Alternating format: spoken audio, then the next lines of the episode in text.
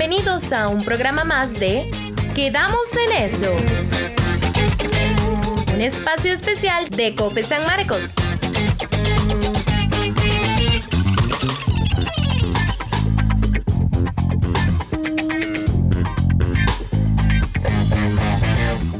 Bueno, eh, estamos una vez más en un capítulo de Quedamos en eso, un podcast de Cope San Marcos. Mi nombre es eh, Walter Arguedas Blanco formo parte del equipo de mercadeo de Copa San Marcos y en esta ocasión contamos con la participación de la señorita Carolina Chinchilla Oreña. Ella forma parte del departamento eh, financiero, departamento de crédito Copa San Marcos y pues con ella vamos a conversar un poquito sobre el tema del ahorro y algunos consejos que nos va a dar sobre este tema. Primero que todo, eh, tal vez presentarse con todos los, nuestros amigos y eh, asociados de Copa San Marcos y pues seguidores de este podcast. Hola, buenas. Mi nombre es Carolina Chinchilla Oreña. Eh, soy colaboradora de Cope San Marcos desde hace cinco años.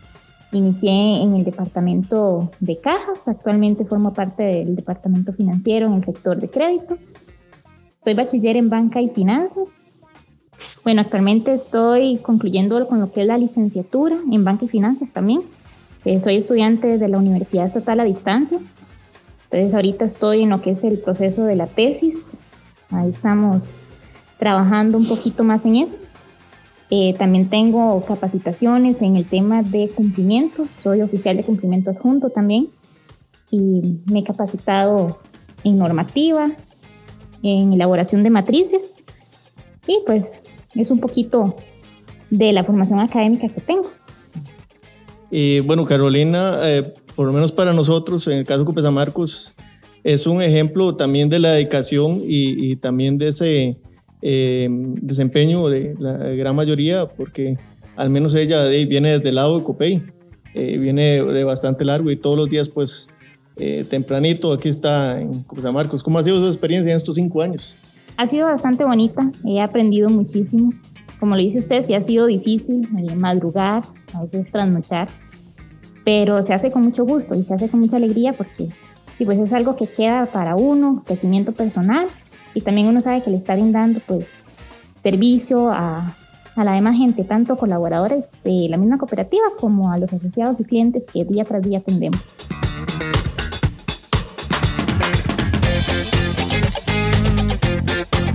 Bueno, y vamos con el tema que, que en esta en nuevo capítulo de Quedamos en eso, pues eh, queremos conversar un poquito.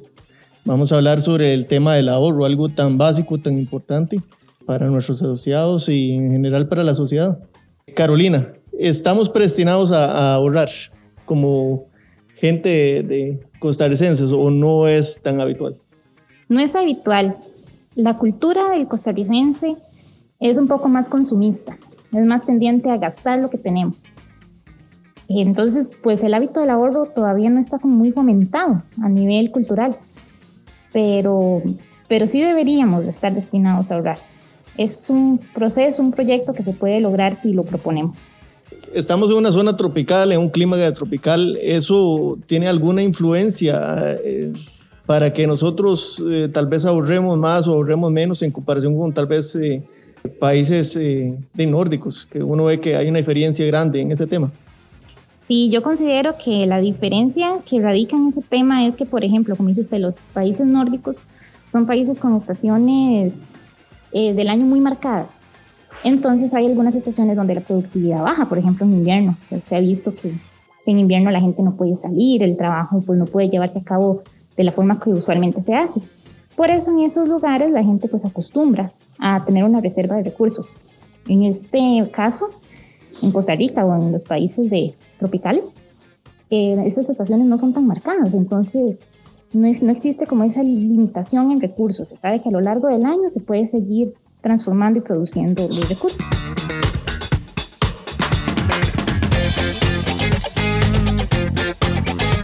Bueno, eh, también a, nivel de mercadeo, y bueno, eso uno, uno, lo ve en ciertas fechas del año, Navidad o el Viernes Negro, eh, hay situaciones que potencian la compra compulsiva. ¿Cómo influencia eso eh, principalmente a la gente de la zona? Si nos afecta mucho o poco el tema de, de estas fechas a nivel de consumo. Sí, sí afectan bastante estas fechas.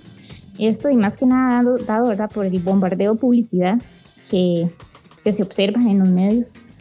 Es una conducta pues adaptada de, de países de primer mundo, digámoslo así, países con mayor cantidad de recursos pero que sí afecta aquí a nivel regional, a nivel de Costa Rica. Eh, la gente pues quiere comprar, ve ofertas que en muchos casos no, pues no son reales, pero aún así ellos quieren adquirir eso por el simple hecho de consumir, por el simple hecho de, de querer estar a la moda o de seguir una tendencia. Bueno, y Carolina, en, este episodio de Quedamos en eso, pues tenemos varias preguntas que nos han llegado. ¿Cómo hacemos para saber cuánto se puede ahorrar, digamos, mensualmente. Poder definir cuál es la capacidad de cada uno para ahorrar. Bueno, definitivamente la capacidad de cada quien para ahorrar, eso va a depender del nivel de ingresos que tenga, que tenga un individuo, que tenga una familia, ¿verdad? Algunos expertos han recomendado en algún momento ahorrar por lo menos el 10% del ingreso mensual. Sabemos que en muchas ocasiones pues eso es, es difícil, dependiendo de las responsabilidades, de las cargas que hayan en un individuo, en una familia pero sí es importante que del presupuesto de la persona, de la familia, se considere el ahorro, aunque sea un poquito, aunque sean unas moneditas, aunque sean mil colones, pero eh, sea contemplado dentro del presupuesto. Es decir, que esto es para el alquiler, esto es para la luz, esto es para el estudio y esto es para ahorrar religiosamente. Lo recomendable es que religiosamente se cuente con, con esa cuota, con ese aporte hacia el ahorro. Bueno, por ahí eh, nos tienes eh, varios tips para ahorro eh, que tal vez nos vas a compartir en este podcast de Quedamos en eso. vamos a ver con el primero, establecer metas en el corto, mediano y largo plazo. ¿Cómo es eso de establecer metas? Okay, establecer metas es proponer un plan o proponer un objetivo que yo quiero alcanzar. A corto plazo, bueno, digamos, este año yo quiero comprarme una pantalla. Ok, entonces yo voy a ahorrar un poquito de mi salario y me voy a comprar una pantalla en diciembre. Me la voy a regalar. A mediano plazo, bueno, pongámosle, para el próximo año yo quiero hacer un viaje. Quiero ir a, Colombia. Okay, voy a ahorrar y voy a ir a Colombia. A largo plazo, dentro de 5 o 10 años, yo quiero una casa. Ok, voy a ir haciendo aportaciones mensuales, quincenales y eh, voy a ahorrar para dar la prima de la casa, para dar un adelanto de la casa o para, pues, para pagar las cuotas que, que necesito para tener mi casa propia. Sí, pues sí, es básico de veras tener un una meta y más en el ahorro, que a veces uno dice, yo ahorro, pero para, de, voy a dejar plata ahí, y sé para qué, pero no, ya con, teniendo una meta bien clarita, pues es lógico que, que pues uno se siente motivado y también después eh, va va teniendo un poco más de orden. ¿Y cuánto ahorrar por mes? Por ejemplo, si, si fuera una meta como esa que, que, tenemos en el ejemplo de una pantalla, ¿cómo sería para definirlo por mes? Bueno, hay que calcular, ¿verdad? ¿Cuánto, cuál, cuál es el valor que yo tengo que llegar, ¿verdad? ¿Cuánto me va a costar la pantalla? Entonces, por poner un ejemplo, la pantalla me va a costar 300 mil colones. Mm. Y faltan seis meses para diciembre. Entonces, ¿qué pasa? Yo ahí tengo que ahorrar más o menos 50 mil colones por mes. Por poner un ejemplo, ¿verdad? pero de eso se trata. Entonces, si yo ocupo un millón de colones, ok, ¿cuánto tengo que aportar durante X cantidad de meses para alcanzar ese millón de colones? Entonces, es así como medir eh, lo que necesito y distribuirlo entre el tiempo que yo voy a ahorrar. Excelente, muy, muy bien. Tenemos en otro de los tips, una de estas preguntas es eh, si es posible ahorrar el monto por cada mes. ¿Cómo, cómo saber si, si mi capacidad de ahorrar eh, es, la correcta para lograr eh, llegar eh, con, con, un monto definido por mes. Okay, lo que yo comentaba hace poquito sobre el presupuesto. O sea, si yo me gano 50 mil colones a la semana, son 10 mil colones de la luz, 10 mil colones de, del combustible, 10 mil colones de alguna otra cosita, puedo ahorrar 5 mil colones. Ok, entonces yo sé que esos, con esos 5 mil colones yo los aparto y sé que son para la ahorro, sé que son para mi pantalla a final de año, sé que es para mi viaje el próximo año a Colombia, etc. Entonces es incluirlo dentro del presupuesto.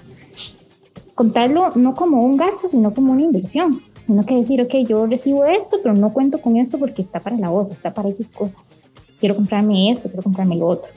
Entonces, pues de eso se trata, ¿verdad? De, de apartar un poquito el, el, dinero, que tal vez me hace falta, sí, tal vez yo a final de, de mes llegue un poquillo de estrecha, pero yo sé que ahí está el fondo para un objetivo, para una meta que tengo que cumplir.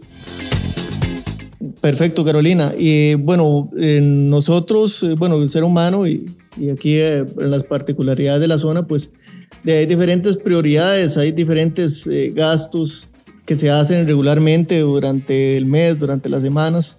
¿Cómo establecer la prioridad de las diferentes metas? En este caso, ¿cómo sé yo que, por ejemplo, en esto que estamos comentando, la pantalla y el viaje a Colombia, o, o, o si fuera, por ejemplo, un estudio, ¿cómo, cómo considerar cuál es prioridad y cuál no. Una prioridad es aquello que subsana las necesidades, eh, las primeras necesidades. Alimentación, estudio, eh, gastos médicos. Entonces, siempre es bueno tener como, como destinado en primer lugar un ahorrito para, para eso, para las contingencias que eso puede, puede ocasionar, ¿verdad? Eh, tal persona de mi familia pues requirió exámenes, requirió un tratamiento, ok, ahí está el ahorro para gastos médicos. Que mi hijo se va a estudiar a la universidad, bueno, ahí está el ahorro, tenemos tantos años de, estarlo haciendo, ahí está el ahorrito para eso, ¿verdad? Entonces, igual lo que es para una contingencia, ¿verdad? Más en los tiempos que vivimos, eh, se ha visto en las noticias el último año, pues lo complicado que ha sido, mucha gente se ha quedado sin empleo, entonces siempre es bueno eh, tener un fondo para contingencias y pues perdí mi empleo a causa de, de la pandemia o, o, a causa de, de otros factores, pues yo tengo un ahorrito que me sirve para al menos los primeros días de poder saciar las necesidades que se presenten. Excelente. Bueno, también otro tip, otra también de las preguntas eh, que tenemos por ahí era el tema de recortes. En un caso de que, pues, como lo comentabas antes, los ingresos o tal vez no, no nos alcanzan lo suficiente, entonces sí es bueno como ver eh, el modo en cómo nos organizamos con todos los diferentes gastos que se realizan a nivel personal y a nivel familiar. Tal vez que nos comentes un poco sobre cómo es esa organización. Sí, exactamente. A veces el presupuesto pues no da, no da por más que uno quiera. Entonces ahí entra mucho un tema de lo que es con conversación, de hablar con la familia, dialogar con la familia, ponernos de acuerdo. Eh, mira, estamos gastando mucho en combustible, mucho en electricidad. Bueno, entonces apaguemos los bombillitos. Eh, si es un mandado a la pulpería, vamos caminando mejor, no, no saquemos el carro y demás, ¿verdad? De esta manera que eh, los recursos que se utilizan en otras necesidades, pues también disminuyan, no solamente dentro del presupuesto, sino dentro del uso de, la, de los demás recursos salimos a comer de día por medio, no, mejor vayamos solo una vez a la semana y comemos en casa y así ahorramos. Pero son hábitos que ayudan a la salud financiera de, de un núcleo familiar, de un individuo. Y a ver, de esa manera ya se podría verificar que al final de mes, pues llegamos un poquito más holgados, ya podemos ahorrar, que dentro del el ambiente general, eso puede aplicarse también en una organización, en alguna empresa, que consumimos mucho en electricidad, bueno, apagamos bombillos, que se gasta mucho papel, aprendamos a reciclar, por ejemplo, para cosas así que ayuden a, disminuir el consumo, el consumo de, muchos recursos. Eh, muy bien, porque sí, a veces tal vez eh, por descuido tal vez que no nos eh, no tenemos esa previsión, pues, o que podríamos ahorrar y no lo hacemos por, por tal vez una mala organización de la forma en cómo gastamos. Y ahora, bueno, pensando en Copesamarcos y, y todo el tema del ahorro, que pues aquí también eh, se encuentran servicios relacionados a este tema para ayudar a nuestros asociados, tal vez que nos puedas explicar un poco en qué nos puede ayudar el disponer de una cuenta de ahorros. Bueno, disponer de una cuenta de ahorros es bastante importante, como le decía, en caso de una necesidad en caso de presentarse una contingencia, alguna emergencia que no teníamos contemplada, pues es, ahí es donde, donde se ve la, la importancia de tener un producto de estos. Yo lo he visto en caso personal, en los años que tengo de trabajar acá, donde mucha gente llega y me dice, uy, qué dicha que tenía esta plata guardada porque se me dañó el carro. Uy, voy a tener que retirarla porque tengo que ir a pagar unos exámenes. Cuando la recupero, vengo y la guardo de nuevo, porque no se puede dejar de tener esa plata. Exactamente, no se puede dejar de, de tener ese auxilio, ¿verdad? Ese, eso que nos ayudan esas carrerillas, ¿verdad? Que salvan de tandas, tanto. Entonces, sí, yo lo he visto por experiencia y sé que es bastante útil, sé que es bastante importante. Hay familias que vienen y le abren una cuentita de ahorro, por ejemplo, a, a niños que desde que están en la escuela les inculcan el hábito de ahorrar. Entonces es bonito verlos porque a veces ellos llegan ahí con, con su chanchito de alcancía. Eh, quiero guardar estas moneditas porque las ahorré durante el verano. Perfecto, las guardamos. Y ahí está en su fondo. Entonces yo imagino que esos chiquitos cuando lleguen a grandes, que tengan que ir a una universidad, pues ahí van a tener eh, de dónde coger, ¿verdad? Porque sabemos que hoy en día, pues, la vida es muy cara, el estudio es muy caro, por ejemplo. Entonces es bueno que, que los chiquitos, desde muy chiquitos, ellos aprendan ese hábito. Igual toda la familia, ¿verdad? También se ha visto casos de gente que dice, es que qué torta me despidieron y yo no tenía ni un cinco ahorrado. Mejor voy a empezar a ahorrar, aunque sea poquitos. De eso se trata, aunque sea poquitos. Que una quincena no pude, que un mes no pude, bueno, esperemos que pase la crisis y para el mes entrante entonces sí se puede. Entonces eso es lo que nosotros tratamos aquí de, de crear una conciencia, de fomentar un hábito y de que sea para bien de la gente principalmente, porque en realidad el ahorro y pues es para bien de cada asociado, de cada cliente que se acerca aquí a Cope San Marcos. Excelente, muy bien Carol, eh, Carolina y, y, sobre todo de, pues también que usted de, de pues, los años que ha tenido acá y ha visto la experiencia con diferentes asociados que nos eh, visitan regularmente y, y que también comprenden el tema de la importancia del ahorro y especialmente forjarlo desde, desde pequeñitos. Y bien, eh, vamos con el tema de créditos. ¿Cuán importante es el manejo adecuado de créditos? Porque mucha gente tal vez eh, pues quiere ahorrar o, tenía un ahorro, pero o tal vez una mala gestión en el manejo del dinero, tal vez con un préstamo que sacó por ahí, se le empezó a complicar todo el panorama. ¿Cuál es el mejor manejo o el manejo adecuado, como en el caso de tener un crédito? Sí, aquí lo, lo que más destaco yo es que si yo voy a solicitar un crédito, bueno, pues lo puedo hacer, pero sí tengo que considerar que sea una cuota, que sea una cantidad de dinero que yo puedo solventar, que a futuro yo puedo solventar y no que me va a asfixiar, ¿verdad? Como decimos, que al final de mes yo voy a tener comprometido el, el 70% del salario en cosas que tengo que cancelar, incluyendo el crédito.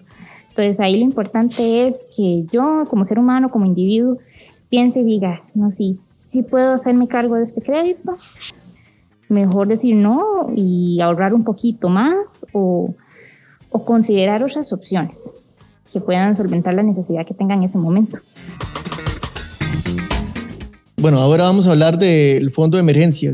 ¿En qué consiste un fondo de emergencia y por qué deberíamos eh, de cada persona tener uno, en especial en la familia? Sí, un fondo de emergencia pues es una modalidad de ahorro. Es, como te decían, destinar un poquito de lo que yo recibo y guardarlo aparte, en una cuenta bancaria, en una libreta de ahorros, como trabajamos aquí, por ejemplo, etcétera. Eh, destinar un poquitico de lo que yo estoy recibiendo y tenerlo en ese fondo. ¿Por qué? Porque puedo llegarlo a ocupar.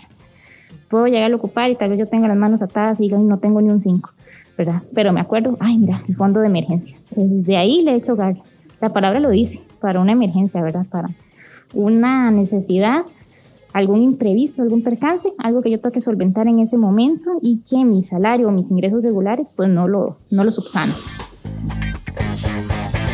Correcto, Carolina. Y bueno, y en, el caso de un fondo de emergencia, pues tiene esa particularidad que, que pues no es como, como un certificado de depósito a plazo, es digamos una plata que está ahí que en cualquier momento la persona puede recurrir a ella.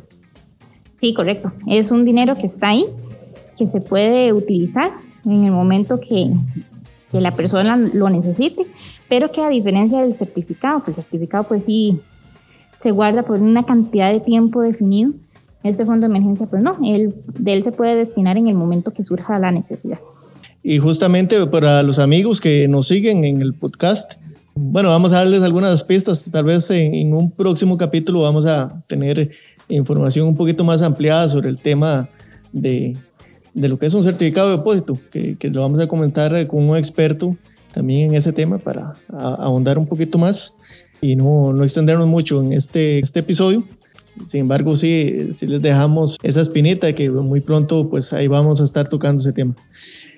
Como mensaje final, hablando de salud financiera, eh, ¿cuál es el escenario idóneo para que mm, todas las personas pues eh, tengan una salud financiera de acorde, que, que no comprometan eh, su estabilidad económica y, y su estilo de vida? ¿Cuál sería ese estado idóneo? Bueno, para alcanzar ese estado idóneo hay varios puntitos que considerar.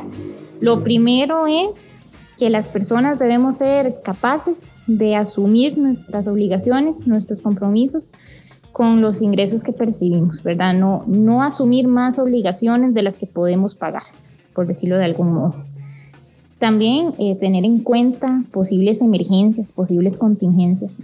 No todo siempre es color de rosa. En algún momento se ocupará cancelar eh, el arreglo del carro o una operación de alguien. Entonces siempre es bueno considerar un poquito de nuestros ingresos para esas emergencias. Eh, un temita muy importante ahora, eh, que se ha visto en noticias también, es planificar la jubilación, el retiro, la pensión, ¿verdad? Porque hemos visto que, que el país tiene serias complicaciones en ese aspecto. Entonces posiblemente los que estemos empezando a trabajar, no tengamos mucho tiempo, pues veamos, vayamos a ver complicado el asunto dentro de algunos años. Entonces es bueno planificar eso también, de afiliarse a alguna operadora de pensiones voluntaria o, o un ahorro propio que sea destinado para ese fin. Y también por último lo que es el consumismo, ¿verdad? Tratar de limitar un poco la compra impulsiva de bienes, de servicios, lo que hacen es de ahogarnos, ¿verdad? Ponernos más cargas de, la, de las que necesitamos, ¿verdad? Tratar de comprar lo necesario, igual de lo mismo con los ingresos que yo tengo, ¿verdad? No, no endeudarme para adquirir cierto objeto, cierto servicio con el fin de obtener un estatus, ¿verdad? Si lo puedo hacer con mis ingresos, perfecto, pero si no, tratar de tener un poquito de cuidado, de consideración en eso, ¿verdad? Que tal vez lo que yo estoy gastando en un aparato de lujo, mi familia lo puede necesitar a futuro en, en alguna emergencia. Entonces, eh, eso, esos puntos son importantes para alcanzar una buena salud financiera.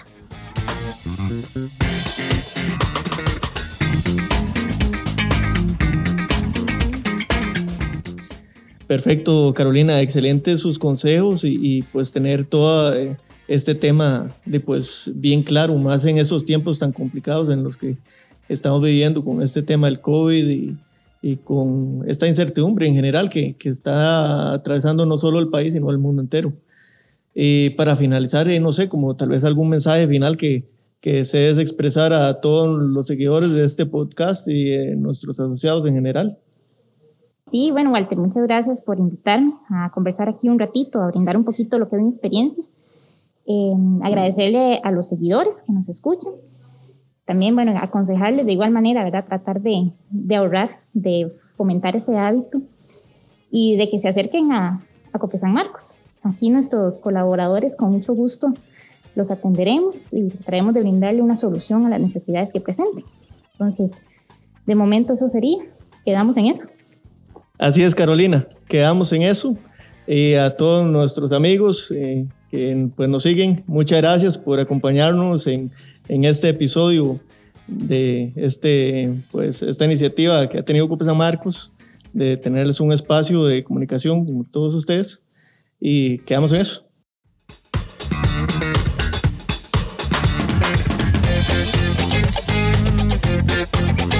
Gracias por escucharnos. Los esperamos en una nueva edición. Ah, y quedamos en eso. Thank you.